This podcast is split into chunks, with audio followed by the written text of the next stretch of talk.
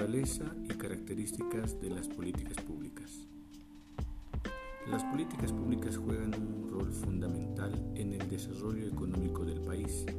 ya que estas son un conjunto de lineamientos y decisiones que orientan la acción que permitirá alcanzar determinados objetivos, a un conjunto de acciones cuyo propósito es resolver un problema un conjunto de Las políticas públicas involucran por una parte la formulación de normas, el financiamiento de acciones de instituciones del Estado para que las mismas realicen la provisión de bienes y servicios que se implementen para contribuir al logro del bien común en la sociedad y el alcance territorial. Es precisamente en este contexto